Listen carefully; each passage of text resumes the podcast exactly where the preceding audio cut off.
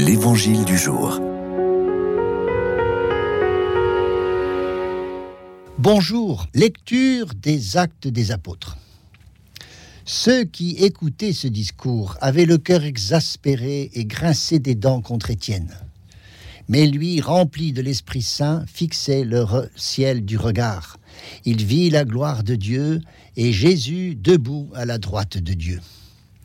Il déclara, Voici que je contemple les cieux ouverts et le Fils de l'homme debout à la droite de Dieu. Alors ils poussèrent de grands cris et se bouchèrent les oreilles. Tous ensemble, ils se précipitèrent sur lui. Ils l'entraînèrent hors de la ville et se mirent à le lapider. Les témoins avaient déposé leurs vêtements aux pieds d'un jeune homme appelé Saul.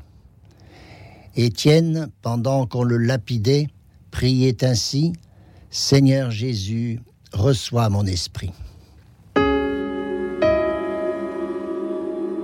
Eh bien, au lendemain de Noël, curieusement, nous fêtons un martyr, le premier martyr de l'Église naissante. Il est comme le premier au berceau de Jésus. Premier diacre, Étienne prenait part à la prédication initiale et il organisait les repas pour les pauvres.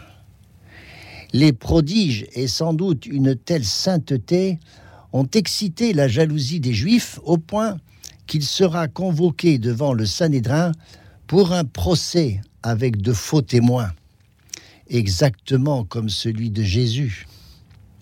Étienne voit alors les cieux s'ouvrir devant lui.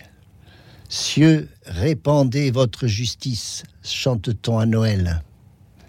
Et Étienne connaît le même sort que Jésus. Jésus disait, Père, pardonne-leur, ils ne savent pas ce qu'ils font. Étienne dit pareillement, Seigneur, ne leur compte pas ce péché. Jésus a pu dire, Père, entre tes mains je remets mon esprit. Étienne finit sa vie, Seigneur, Jésus, reçoit mon esprit. Quelle magnifique imitation de Jésus. Bel exemple à imiter, naître à la vie divine en donnant sa vie. Vous voyez bien que Noël est un beau mystère, mais il est fait pour un autre mystère plus grand, celui d'une offrande, le sacrifice de Jésus, celui d'Étienne, des saints innocents et de tant d'autres, source d'eau vive pour toute l'Église.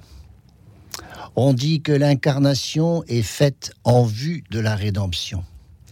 Jésus, tu t'es fait homme pour que nous soyons sauvés, divinisés, aspirés dans la gloire du ciel, comme Étienne.